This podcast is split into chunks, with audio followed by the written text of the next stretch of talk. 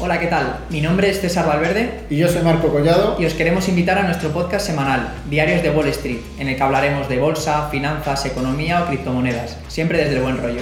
Nos podéis ver cada semana en directo desde nuestro canal de Twitch o cuando queráis desde nuestro canal de YouTube, en Spotify o en otras plataformas de podcasting. ¡Os, esperamos.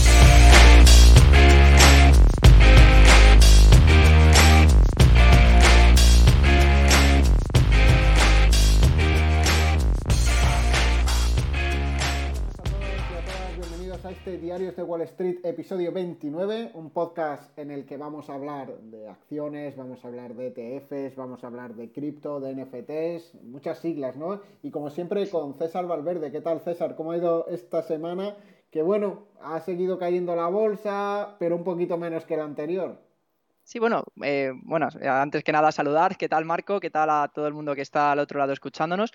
Yo creo que ha sido una semana bastante mixta con noticias muy buenas y noticias muy malas, ¿eh? Así que si quieres empezamos por las buenas, para, yo qué sé, para ir abriendo un poco, ¿no? Ese, eh, pues eso, siempre hay que empezar con la noticia buena y, y, bueno, algunas así, pues de las más destacadas, ¿no? Que podemos, que podemos comentar por aquí. Primero, el dato de IPC de Estados Unidos de abril podría haber marcado ya el techo eh, alcista, que bueno, ya has visto que sigue todavía disparado, pero eh, el último dato ha sido de 8,3 en comparación con el 8,5% de marzo, que esto ya te digo, es una tendencia que venía eh, siendo alcista desde agosto de 2021, así que vamos a quedarnos con esa noticia que luego ya te digo que todo, si empezamos a indagar, vemos que no todo es bueno, pero vamos a quedarnos con ese titular y luego, luego lo, comentamos con un poquito más de, de detalle. Otra noticia muy positiva, parece que en China ciudades pues, extremadamente grandes, ¿no? Pues, por ejemplo, Shanghái, con, que, tiene el puerto más importante del mundo, cuyos habitantes ya llevan siete semanas bajo confinamiento estricto, o sea, dos meses eh, que no pueden salir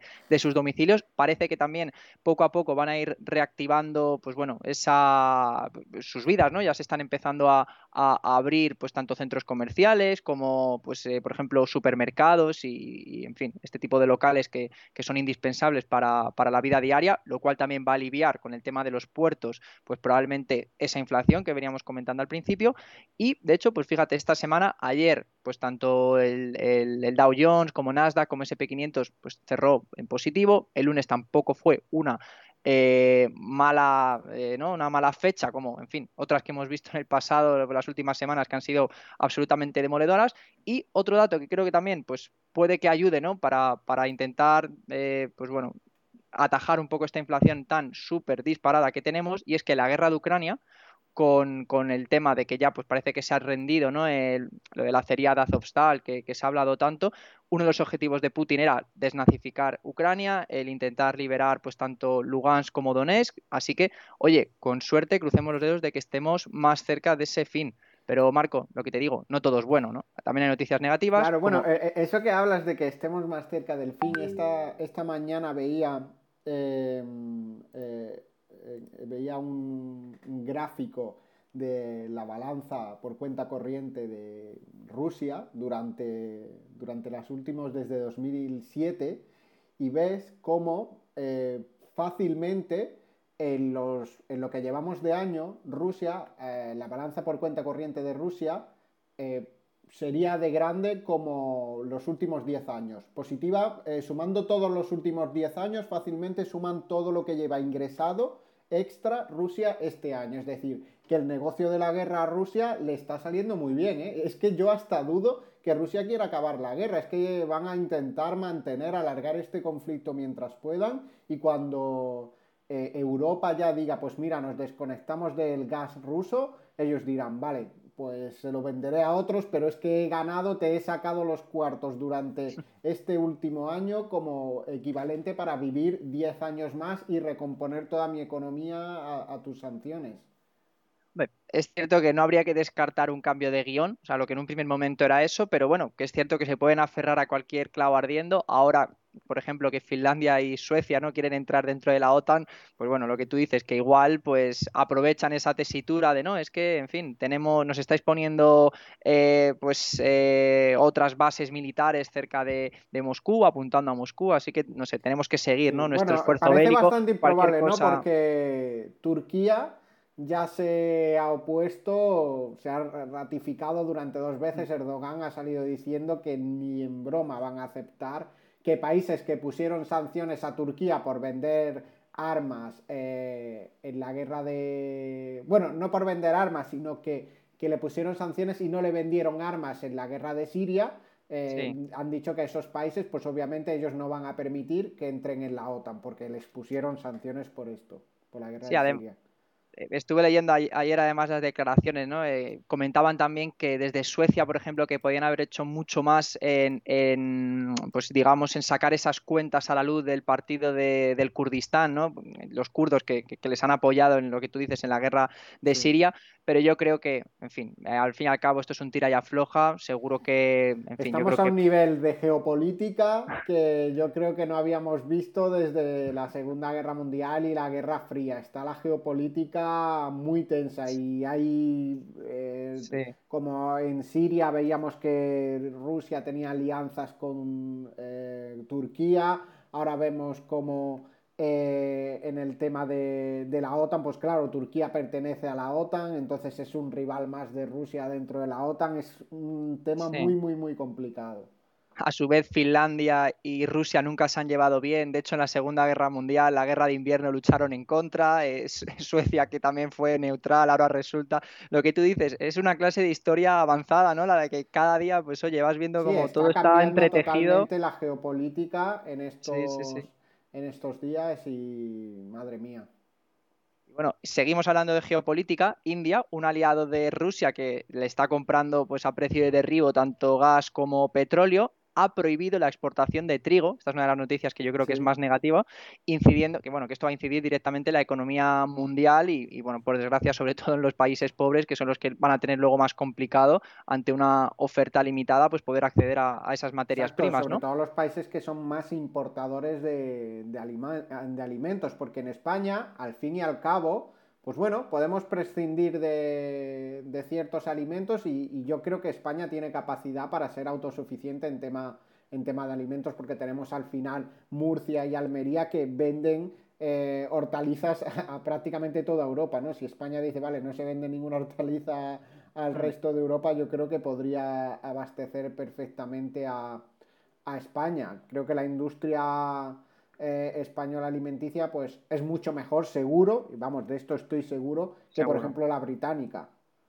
No, eso al 100%. Y no solo eso, otros países como por ejemplo Indonesia, ¿no? que, también comentaban hace poco que querían parar las exportaciones de aceite, no sé si de girasol, de palma, ¿vale? Quedaos vosotros con vuestro aceite de palma y de girasol, que ya tengo yo aquí Castilla entera y Jaén y demás para, poder estar, exacto, plantando olivos como locos y, seguro que, en fin, que somos capaces de, sobrellevar esto. Pero, por otro lado, lo que lo hemos comentado aquí alguna vez, eh, varios de los países africanos, como por ejemplo, creo que era Etiopía, Etiopía en un 100% depende de las exportaciones de grano de tanto de Rusia como de Ucrania, que a su vez, pues bueno, ya hemos visto que están siendo debilitadas.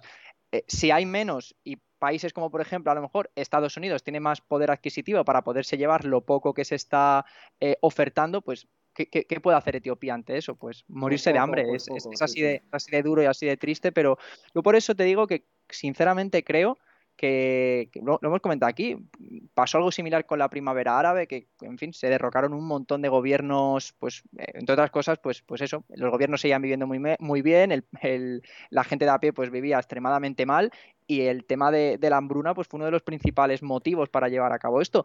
Que no te extrañe una, nueva primavera árabe 2.0, pues, eh, pues no sé si este verano, si el que viene, pero ahora que estamos en época de final, eh, la gente puede aguantar muchas cosas, eh, muchas cosas, pero lo que no puede aguantar es estar sin comer. Si al final estar sin comer, pues te revelas y, es donde surgen estas estas revoluciones. Pero bueno, yéndonos a nuestra parte, ¿no? Esta semana han pasado cositas en la bolsa, ha, habido bastantes movimientos. ¿Qué, ¿Qué, tenemos de bolsa esta semana, César? Pues eh, espérate que bajo por aquí, Marco, que tenía por aquí para comentar. Eh, déjame un minuto. Pues bueno, vamos a hablar, si te parece, de directamente de los valores que han presentado. Claro, esta semana ha habido empresas que han presentado, ha habido empresas que han presentado resultados. El mercado cripto eh, se parece que se ha estabilizado un poco, ¿no? Ya la gente ha asumido las pérdidas que ha tenido con Luna y, demás. Que, yo he leído cada noticia que luego dices, bueno, a ver si es verdad, ¿no? O no, porque te, te cuentan la historia, ¿no? Hay mítica de la familia que perdió todo el dinero que tenía, eh, todos sus ahorros porque los tenía en Luna, pero sí que yo he visto alguno eh, con algún pantallazo en, en, Twitter que ponía a lo mejor eh, lo que tenía antes de la caída de Luna y es que no me acuerdo cuándo era, pero eran como básicamente millones de dólares lo que tenía y pasaban a ser mil dólares en cuestión de, un día. Y, me pregunto yo, ¿quién es la. Bueno, sí, al, ser Anchor Protocol y, ver que, bueno, la, seguridad, que luego hemos visto la seguridad por donde te puede salir el tiro por la culata, pero vamos, mi pregunta es: ¿quién invierte millones y millones de dólares en, un activo? Es que creo realmente que esta persona había hecho el dinero invirtiendo en Luna directamente, ¿no? Él había invertido una cantidad de dinero, había hecho muchísimo dinero, había hecho millones y, y, claro, tenía ese dinero depositado en esta criptomoneda y al final, después del crash de la cripto, pues se ha quedado con, bueno, mil euros sería el otro día cuando lo vi, ahora tendrá 0,1 euros. Ya. Además, fíjate si la situación ha tenido que ser grave, ¿no? Que desde el propio CoinMarketCap, por ejemplo, yo que estoy suscrito a su newsletter, eh, mandaban mensajes con el teléfono de prevención al suicidio, indicando que, bueno, que el mensaje era algo así como no estáis solos, eh, todo pasa, eh, la vida es más importante que haber perdido unos ahorros, y ponían de hecho un enlace a una noticia pues, de una persona que contaba su caso en, el foro de Reddit, que pues, estuvo muy cerca de suicidarse precisamente por las caídas de, de, Terra Luna, ¿no? Y, al final, pues bueno, reconsideró y se dio cuenta de que, de que todo tiene solución menos la muerte. Tiene menos la muerte, todo tiene solución. Exacto. Pero sí, no, eh, la verdad que una situación bastante, bastante complicada. Mira, si, te parece, comenzamos ya a hablar de criptos, que ya tengo por aquí abierto, pues más o menos los gráficos para poder comentar cómo están las, las principales criptomonedas. Y, y, bueno, después del batacazo tan gordo de la semana pasada, si bien es cierto que se ha estabilizado un poco, hemos seguido viendo pérdidas, como por ejemplo el caso de Bitcoin que ha perdido un 5,12, Ethereum un 16,04, eh, Ripple 16,02, Cardano 12,58 y varias de estas criptomonedas están en mínimos históricos, o sea, como puede ser el caso de Solana, Polkadot o Cardano. Cardano, claro, Cardano creo que el precio de salida fue como un dólar o así, creo recordar, eh, hablo de memoria. O, 0,5, y no sé si está, mira, 0,5 algo y ahora está en 0, mira, te lo digo ahora mismo mientras tanto, justo eh. visto que, estaban en, vamos, eh, por debajo del precio. Y con esto, eh, pues decimos lo de siempre, ¿no? hay mucha gente que le gusta hacer dibujitos en los gráficos y demás y, que da muchas recomendaciones de a partir de este nivel el precio se da la vuelta, tiene un nivel de soporte muy fuerte y demás. Y al final te das cuenta como todos esos niveles se acaban rompiendo y que no hay nada no hay nada asegurado. Yo me acuerdo hablando con una persona que conocemos tú y yo, César, que, me decía hace un tiempo, vale, es que yo veo un dólar, lo veo un muy buen precio para, comprar Cardano. Eh, así que he pensado pedir un préstamo, eh, coger ese dinero y meterlo y apalancarme por, por 10 o por 15 o por 50. ¿Qué quiere decir apalancarse por estos niveles? Que estás invirtiendo con un dinero prestado como si tuvieras 50 veces más, más dinero del que tienes. Claro, si ganas muy bien, porque vas a, ganar 50 veces lo que ganarías con tu dinero, pero si pierdes, pues vas a perder 50 veces lo que perderías con tu dinero. Una pérdida de 1.000 euros se transformaría en una pérdida de 50.000. Así que imaginaos lo poco que duraría el dinero si tuvieras comprado eh, Cardano a un dólar y ahora a cuánto estaba, a 0,30 o así, ¿no? Pues mira, ahora mismo está a 0,55 y ah. salió a, espérate, sí, bueno, salió a 0,20, pero eso ya eh, yo, tenía, yo tenía en la mente que había salido como a, como un dólar de, Sí, pero, pero vamos, que a, la nada ya estaba en 0,51. Ahora mismo está prácticamente en precio de pues cuando, cuando se lanzó ya, digamos, al mercado más mm. mayorista, ¿no? Y, no solo Cardano, sino Polkadot, Solana, Avalanche, eh, Ripple, o sea, quitando yo creo Bitcoin. Y hay que tener en cuenta una cosa también. Mira el ascenso meteórico que ha tenido Luna durante este año anterior, que se metió ahí en el top 10 de mm. criptomonedas más grandes y te tienes que dar cuenta de lo peligroso que, es esto, aunque estés hablando de una criptomoneda de las más grandes, que mucha gente, no, es que a mí me encanta Ethereum y yo todo mi dinero lo tengo en Ethereum porque confío en, ese, en esa red y demás, ¿vale? Pero que sepas que si tienes todo tu dinero en un activo en concreto, corres el riesgo de que ese, activo pues eh, se vaya por ahí y acabes mm. perdiendo todo tu dinero. Es, lo que pasa con, pero pasa con las criptos, pasa con la con las monedas, pasa con las acciones. Mañana, eh, no sé, tienes eh, Netflix y Netflix mm. presenta unos resultados que dicen que han invertido más dinero del que tenían en, hacer series y películas y que están en bancarrota y que van a tener que cerrar la empresa y cerrar todos los estudios y todos los proyectos que tienen y las acciones de Netflix valen cero. Por mucho que te guste la plataforma, por muy bien que les vaya, por mucho que sea el líder del streaming eh, de series y películas, eh, a eh, todas las empresas les puede pasar algo de esto.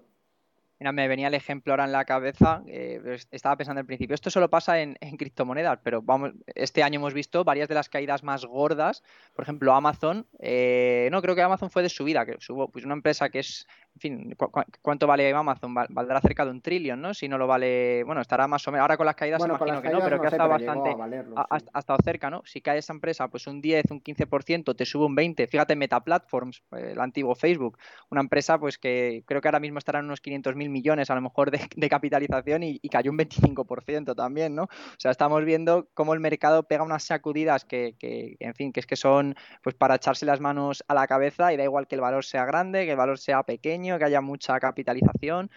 En fin, lo que tú dices, hay que tener cuidado y a la gente que invertía en Luna, que bueno, ya a los pobres, pues tarde, ¿no? ¿Qué, qué, qué consejo les podemos dar ya a estas alturas?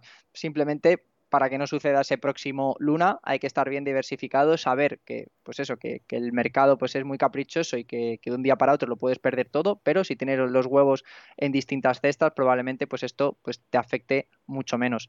Y Marco, hablando de, de, otras stablecoins, ¿no? me imagino que le habrás visto la noticia de Tether, que ya hubiese sido ¿no? otro amago de infarto total. Eh, bueno, para la gente que no, que no lo sepa, Tether es otra stablecoin creada por la empresa Tether y una stablecoin pues es que está eh, que tiene un valor ¿no? de, un dólar, ¿no? Está respaldada por ese valor de una moneda que es DeFi. Eh, ¿Qué tiene Tether? Pues lo que hace Tether es, eh, pues, supuestamente, ¿no? Hay un dólar que respalda, ¿no? Por cada dólar que está en, el mercado. Teóricamente. habría que verlo, eso te iba a decir. Ya les han, ya les han pillado alguna vez que, está por encima del 80%, pero que ese 100% no, no lo está. Y claro, a raíz de lo que pasó con, con Terra Luna, se llegaron a liquidar posiciones por 7.000 millones. Entonces, claro, Tether pues eh, acabó cayendo. Creo que cayó en torno a 0,94 y ya la gente pues estaba, pues imagínate, súper acojonada. de que, yo estoy mirando aquí el mínimo, justo, y cayó a 0... Eh, espérate. bueno, yo no se lo aquí. Hmm, yo le hice 0,94, pero vamos, que igual cayó un poquito más. Lo, lo consiguieron estabilizar a tiempo. Eh, mm. De hecho, eh, era un poco ¿no? lo que querían defender pues el propio CEO de Tether, decía que no es una, stable, una stablecoin algorítmica como era el caso de Terra, sino que Tether tiene esa cartera fuerte, conservadora y muy líquida que lo respalda. Y de hecho, uno de los, uno de los movimientos que han hecho, que creo que tiene pues bastante, eh, bastante inteligencia ¿no? a la hora de haberlo tomado, es directamente mover mil millones de USDT a Ethereum y Avalanche para contar con otro tipo de reservas en el caso de que caiga, pues quemar esas divisas y estabilizar otra vez el precio de, Tether comprando de, nuevo, ¿no? Entonces, tengo por aquí el mínimo, me sale 0,97, pero claro, es un gráfico de líneas, puede que llegara ahí a 0,96, 0,94. Imagínate, en el momento en el que la gente vio 0,94 ya empezó a vender, no vaya a ser que se le... O sea, un miedo tremendo, un miedo tremendo. Ahora mismo, pues, en fin, para tema pues cripto creo que no está la cosa para, tirar cohetes, pero bueno, hemos, hay que tener en cuenta eh, una, cosa que estoy mirando aquí eh, las criptomonedas por capitalización de mercado y algo que no pasaba hace unos años o hace un año y medio es que entre las primeras eh, criptomonedas estuvieran stablecoins como Tether o USD Coin. Siempre teníamos Bitcoin, Ethereum, Ripple, luego entró por ahí Solana, em, estaba eh, Cardano, ¿no? También entre ese top de monedas, pero ahora mismo la tercera criptomoneda donde hay más eh, cantidad de dinero metido eh, es Tether, en la que hay ahora mismo 74.125 millones de dólares. Es una auténtica barbaridad. Y la siguiente es USD Coin, que es otra stablecoin que intenta mantener la paridad con el, con el dólar también. Y en esa hay 52.000 millones de dólares. Hay mucho dinero metido y es algo que tenéis que tener en cuenta. Son stablecoins, eh, supuestamente están respaldadas por su valor en dólares, pero eh, yo no me fiaría tanto porque eh, puede suceder lo que pasó con Luna. Que luego sale que en vez de un dólar por cada Tether, en vez de eso tienen medio dólar o 0,20 dólares por cada, por cada Tether que ellos emiten. Sí, aquí sí que es cierto lo que tú dices, ¿no? Lo de que exista esa paridad al 100%, lo veo complicado, pero lo que sí que veía complicado, que bueno, creo que ahora todo el mundo, ¿no? Esto es lo típico que a posteriori lo ves todo muy claro, ¿no? El, pues eso, tener un protocolo, ¿no? Que te daba un 20% de rentabilidad por no hacer absolutamente nada, porque directamente siempre ese valor iba a tender a uno, pues bueno, aquí nadie regala duros a pesetas y está claro que hay algo ahí detrás que, que es lo que lo ha hecho fallar. Tether puede fallar, estoy de acuerdo, pero lo que tú dices, están tomando esas medidas. También es cierto que Tether es una empresa que ya la ha investigado la, la, SEC por este mismo tema, por el tema de ver si exactamente esas reservas, como ellos dicen que tienen ese 100%, es cierto o no. Se descubrió que no era, que no era del todo cierto. Creo que sí que tomaron alguna decisión para, para intentar pues, convertirlo en algo más parejo, pero bueno, el caso eh, si os gustan diferentes monedas, si, en fin, si eh, os eh, animáis a invertir en criptomonedas, un poco de cabeza, no hagáis como el ejemplo que comentaba antes Marco de meter millones de dólares en, una moneda simplemente porque tiene un, retorno pues de un 20%, porque evidentemente que a mayor retorno, esto es, esto es como todo, ¿no? Si yo voy a, un banco y me dicen que me van a ofrecer un 70% eh, pues de mi nómina cuando la tenga ahí metida, pues voy a salir corriendo y, no quiero saber más y hay Que tener hay que tener en cuenta una cosa, que es que una criptomoneda no es una empresa como Coca-Cola. Coca-Cola, mm. ¿sabes lo que hace? Va a seguir haciendo Coca-Colas mañana, el año que viene y dentro de 100 años seguramente va a seguir haciendo Coca-Colas. Un proyecto cripto que te promete que vas a poder hacer cualquier cosa. Yo me acuerdo en 2017 que yo invertí en muchos proyectos que luego se quedaron en nada y otros que pues la criptomoneda en cuestión me multiplicó por 20 ese dinero. Y otros, eh, lo que he dicho, donde vale cero, el proyecto parece muy interesante, pero hay que tener en cuenta que no, esos proyectos no son Coca-Cola, no son Ford, no son Toyota, son proyectos que pretenden cambiar una parte de la economía y, que pueden funcionar o que no pueden funcionar, en que en muchos casos te encuentras con, con pues, líderes del proyecto o, equipo de, que desarrolla el proyecto pues, que son novatos, que se van a pegar la hostia, y esto pasa tanto con los proyectos cripto como con las con los eh, proyectos empresariales, ¿no? ¿Cuántos Netflix no habría antes que Netflix o paralelamente a Netflix que no han triunfado? Pues un montón, pero al final el que triunfó eh, fue Netflix. ¿O cuántos Amazon, no? Pues seguro que había muchos, estaba eh, eBay antes que Amazon, creo yo, o, paralelamente, y el, volumen de una empresa con el de otra, pues la verdad es que eh, dista bastante.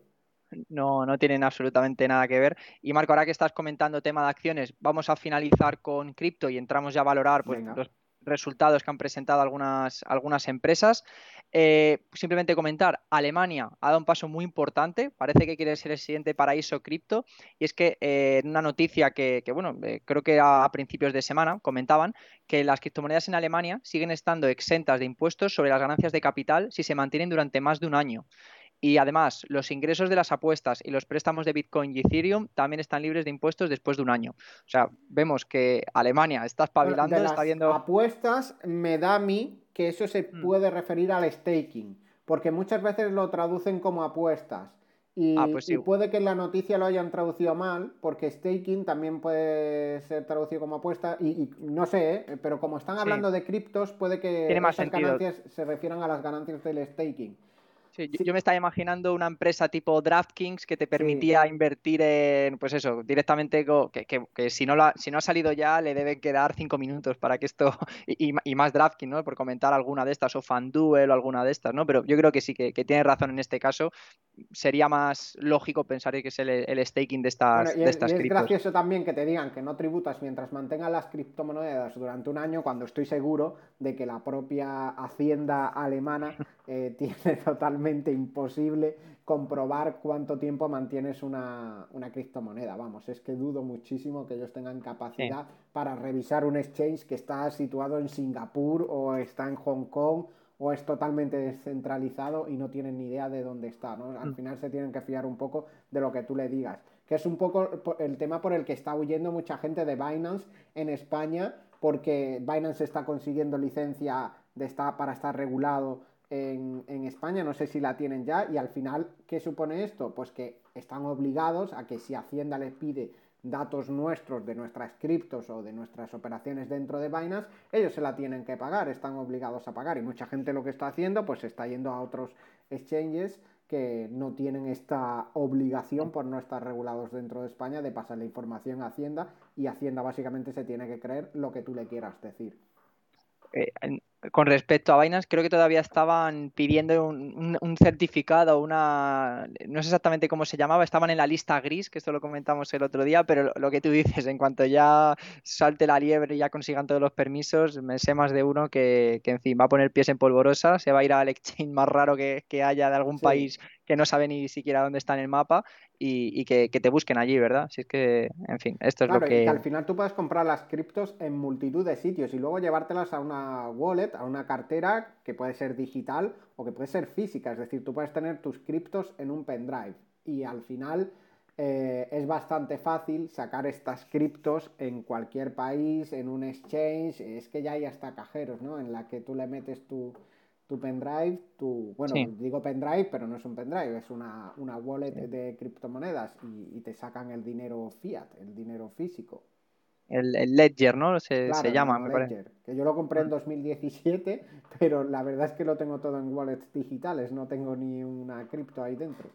En, en cuanto consiga el último permiso Binance, que te busquen, ¿eh?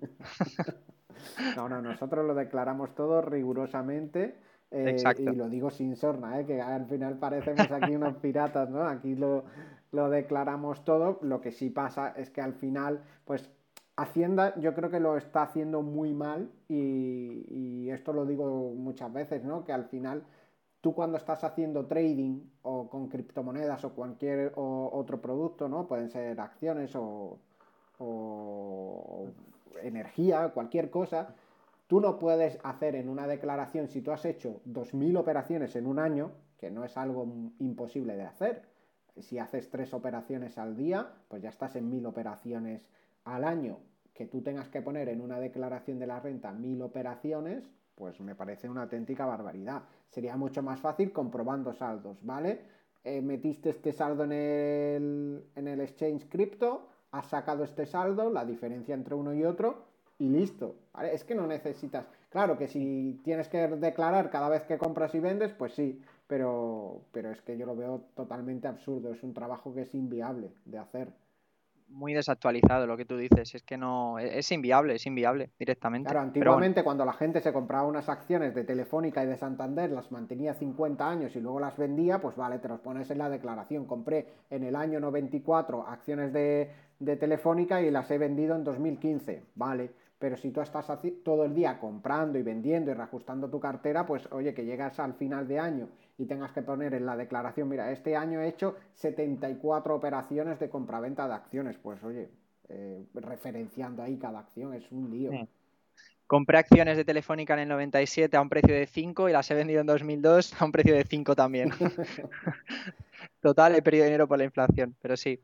Y, bueno, vamos a hablar ya eh, de, empresas de acciones, no sin antes comentar, igual que decía que Alemania eh, parece que sí que se está moviendo en la buena dirección, Portugal va a perder el estatus de paraíso fiscal. Esto es algo que para los que hayan pedido la Golden Visa, pues estarán dando ahora mismo de cabezazos contra la pared. Y es que el propio ministro de Finanzas portugués, Fernando Medina, ha confirmado que van a comenzar a grabar las criptomonedas. Eso sí, no, no ha habido todavía ninguna fecha ni, ni, se ha hablado de fechas, pero ya están pensando en, en oye, cambiar ese estatus que tiene el país que, en fin, pues con la cantidad de talento exterior, ¿no? De gente de fuera que, ha traído y, y, lo contentos que están, puf, me, parece complicado que hayan llegado a esa, a esa decisión. Bueno, esto va así, ¿no? Primero atraes a la gente para que venga a tu país y luego pues les cobras impuestos, ¿no? Pero a mí como estrategia estatal me parece, me parece perfecta, ¿no? Han atraído mucha gente, mucha, y más con el COVID que, que estaba trabajando desde su casa, que ha dicho, bueno, pues me voy a Portugal porque tengo una extensión, eh, extensión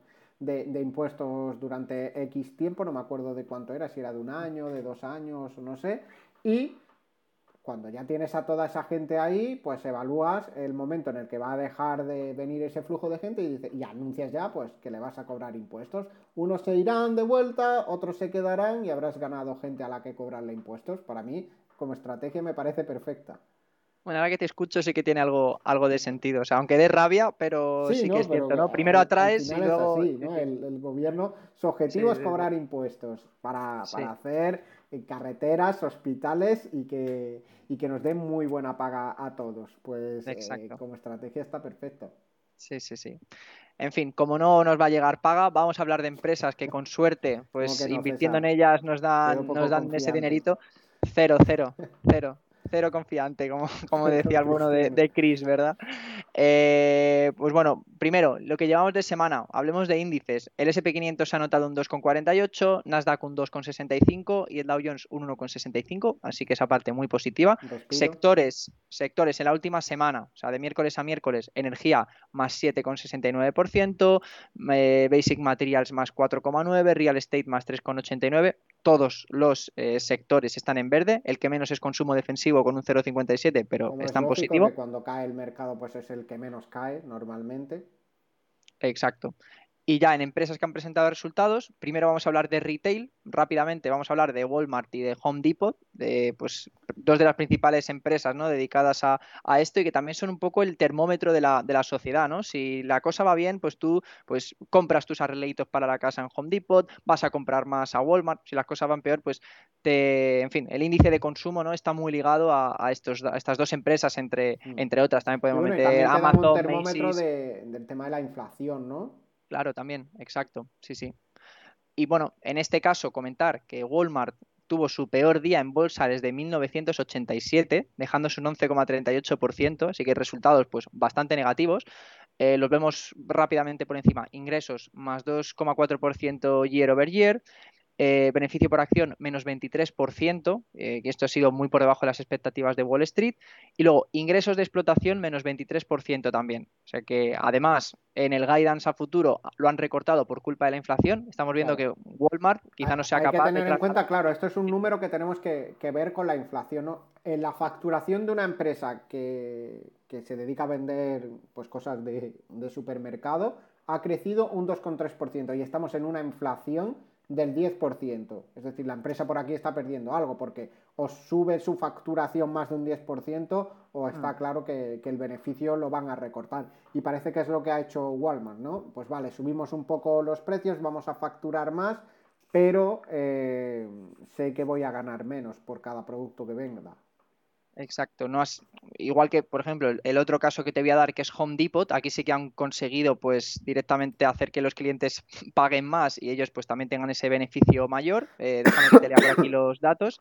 Ingresos más 7,12% year over year, pero si hablamos de beneficios más 12% también en comparación con el mismo trimestre del año pasado.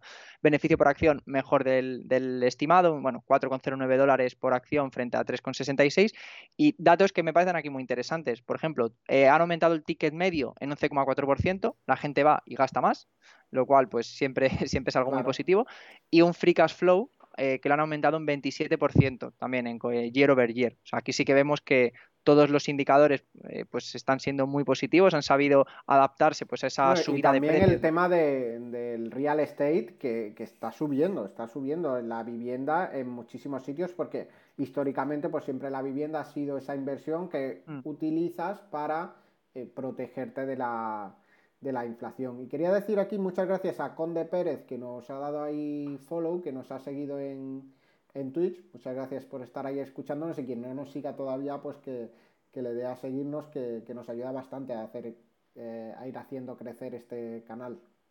Exacto. No hablábamos antes de, buscar algún reducto financiero en el que no pagásemos impuestos. Pues cuanto más like tengamos, más opciones más tendremos. estamos de nuestro objetivo de irnos a Andorra. Exacto, exacto. Bueno, otra empresa que han presentado resultados, ya te digo, ha habido muchas y me he quedado con ganas de comentar más, como JD.com, Si Limited, por ejemplo, que es una de mis fetiches, pero, pero bueno, vamos a entrar con Disney, que probablemente pues la tenga más gente en cartera, así que vamos a comentarlo. Sí, y Disney un poco contraposición con, con Netflix, ¿no? Sí, justo, exacto. De hecho, en fin, números que son muy, muy robustos y que, que juegue, en fin, bueno, vamos, vamos a comentarlos, que me voy a adelantar y ahora sacaremos las, las conclusiones que sean. Ingresos más 23% year over year, beneficio por acción mejor del estimado y luego el dato clave, ¿no? Donde Netflix pues ha pinchado fuerte eh, y Disney no, que es en suscriptores. Disney más, más 33% con respecto al mismo trimestre del año pasado, y ESPN, que también es otra de las ramas de, Disney, pues ha, aumentado un 62%. Se nota ya que... lo comentamos hace muchísimos podcasts, que el tema del streaming deportivo está creciendo muchísimo.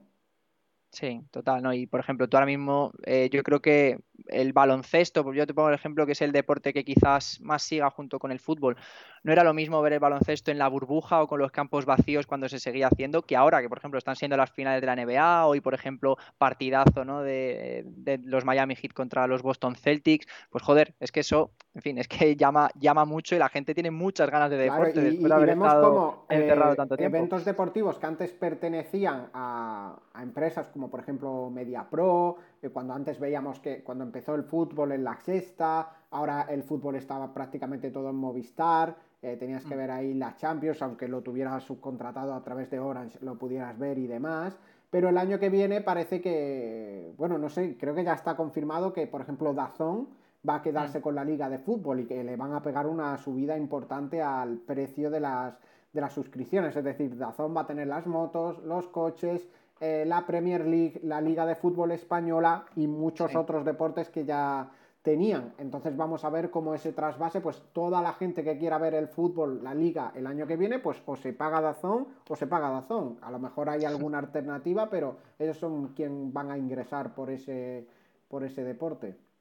Yo, mi consejo, con la, con la, lo, digo así un poco en bajito, que nadie me, que nadie se enfade. Si buscáis cualquier partido en Telegram, encontráis el enlace también de forma gratuita.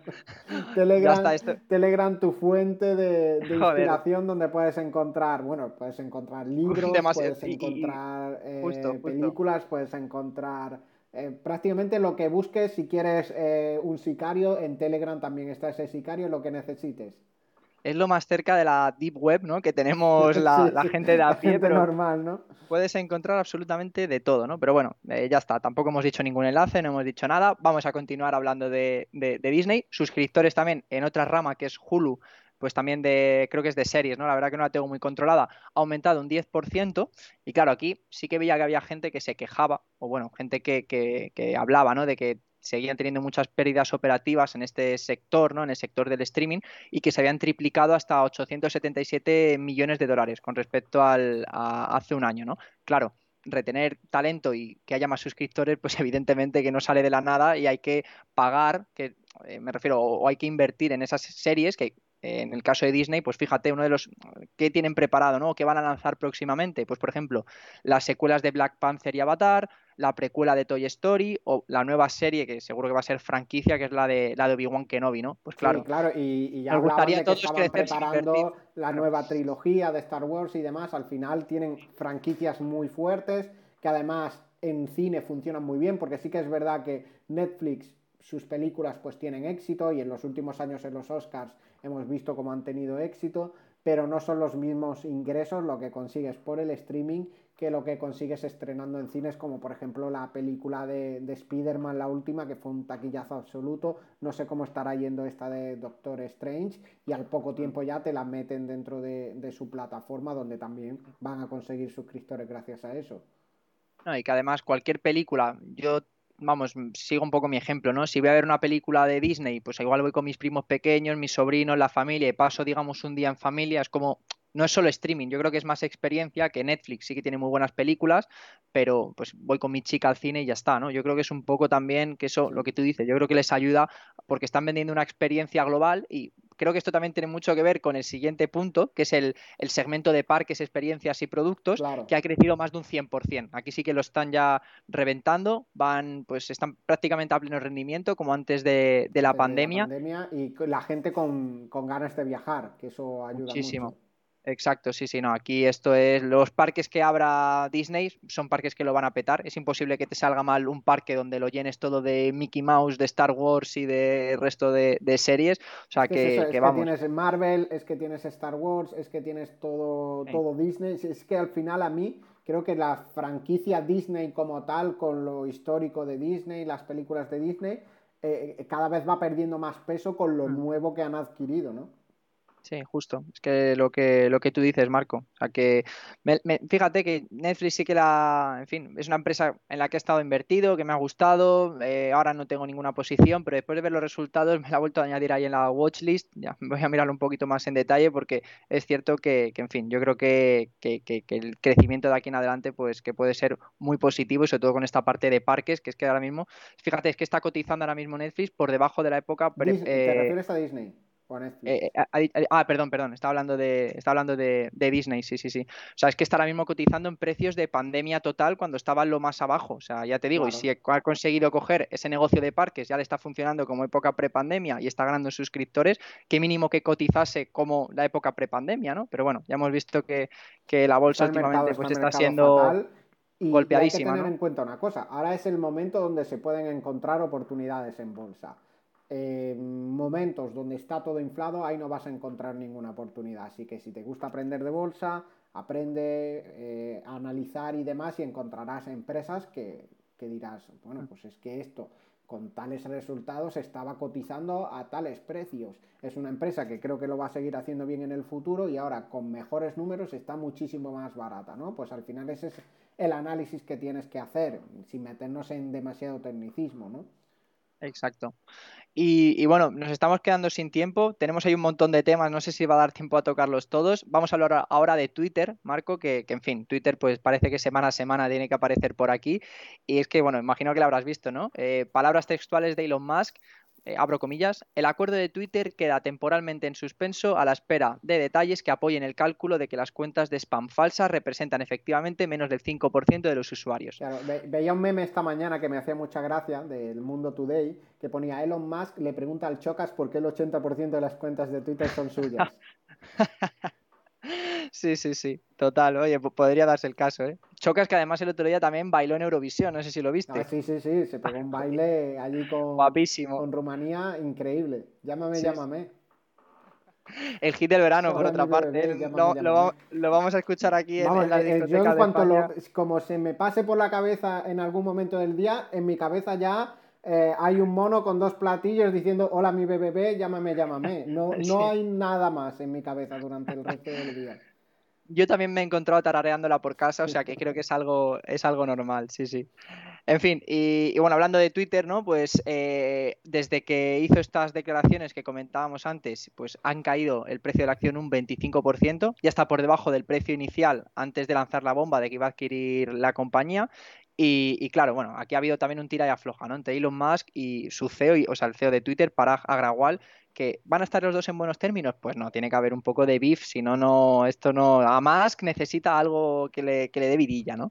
¿Qué ha pasado? Pues bueno, eh, déjame que te lo lea por aquí, porque claro, Elon Musk comentaba que la publicidad de los anunciantes, pues que estaba cayendo en saco roto, ¿no? Que según él, los números de, spam, no sé de dónde los sacará, pero que eran de un 20% o más, o sea, no sé de dónde sacará ese 20% ni el o más, pero por otra parte, eh, Paraja Agrawal por cierto, no sabe qué hacer, si va a seguir siendo CEO, si no, ahora ha vuelto a, lanzar, eh, pues... ya te digo eh, yo que, que, dependerá un poco de la indemnización, pero yo creo que tiene todas las papeletas para salir por la puerta. Yo creo que el pobre está en un estrés. Comentaban también que, bueno, pobre, todo menos pobre, ¿no? exacto, Cuando te dicen, te vamos a despedir con una indemnización de no sé cuántos millones de euros, es que era una barbaridad. Creo que, eran, creo que eran 100 millones en el primer año, 100, pues kilazos. El estrés para mí sería a ver, cuándo, a ver si me despiden ya, coño, que quiero irme de vacaciones. Yo empezaría a crearme cuentas falsas con mi correo electrónico, a ver si así subo el. por Twitter, venga, ¿qué tengo que hacer para que me echéis? No, total. Pues bueno, él quería defender un poco, ¿no? Que, se estaban llevando a cabo todas las medidas para luchar contra bots, pero que era muy difícil porque a veces estos bots replicaban el mismo comportamiento de las, de las cuentas existentes.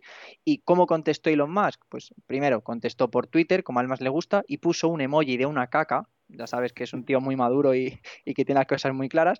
Y dijo algo así como, pues bueno, lo que comentábamos antes de cómo saben los anunciantes lo que están recibiendo por su dinero. Esto es fundamental para la salud financiera de Twitter han dimitido ya Después de esto también dos altos cargos de la empresa, el director de productos de consumo y el jefe de ingresos.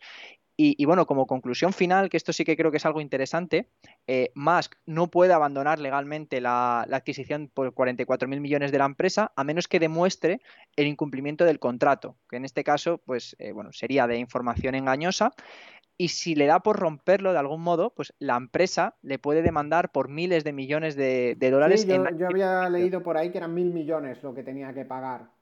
Y bueno, para él puede que sea una calderilla, pero, pero mil millones es muchísimo dinero. Y, y, bueno, a mí como estrategia me parece buena estrategia, ¿no? Hablar muy mal de la empresa que vas a comprar, que luego ya te encargarás tú de, de, mejorar la empresa o hacer lo que sea. Me recuerda un poco, bueno, salvando las distancias, al proceso de compra de día.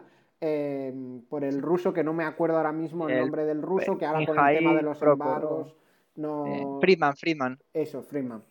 Eh, ¿Qué es lo que hizo esta persona? Ponerse corto, hacer una apuesta bajista por día, presionar eh, sus acciones para que cayeran de, vamos, prácticamente al, suelo, a menos de, un euro por, acción.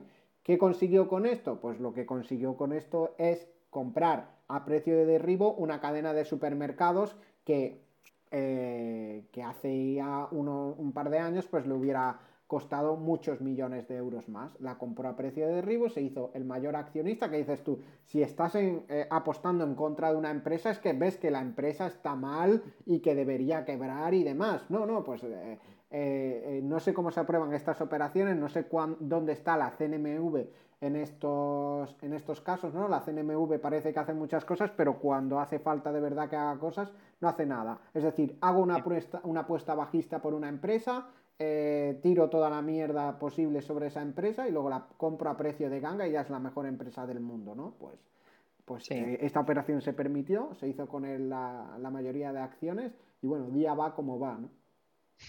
O sea, día que se rumoreaba, ¿no? No sé hasta qué punto será verdad, que podría ser comprada por Amazon directamente para mejorar en la logística. De hecho, colaboran mucho.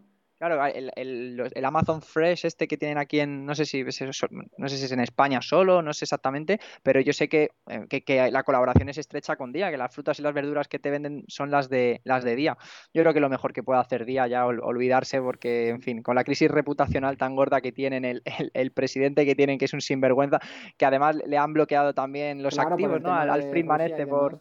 Exacto, ¿no? Entonces... No sé en qué quedará eso. La verdad es que no, no estoy muy... Mm muy al día del tema pero lo que tú dices, yo creo que con tal de no, eh, hablo de Twitter, ¿no? Eh, con tal de no reventar la compañía de arriba abajo, porque imagínate ya que entran en procesos judiciales el uno con el otro, yo creo que Twitter se hundiría. Yo creo que Musk eh, está intentando pues estirar la goma todo lo que pueda y seguro que si consigue rebajar esa prima, creo que eran de 54,20 dólares, ¿no? el, precio de, la acción, ¿no?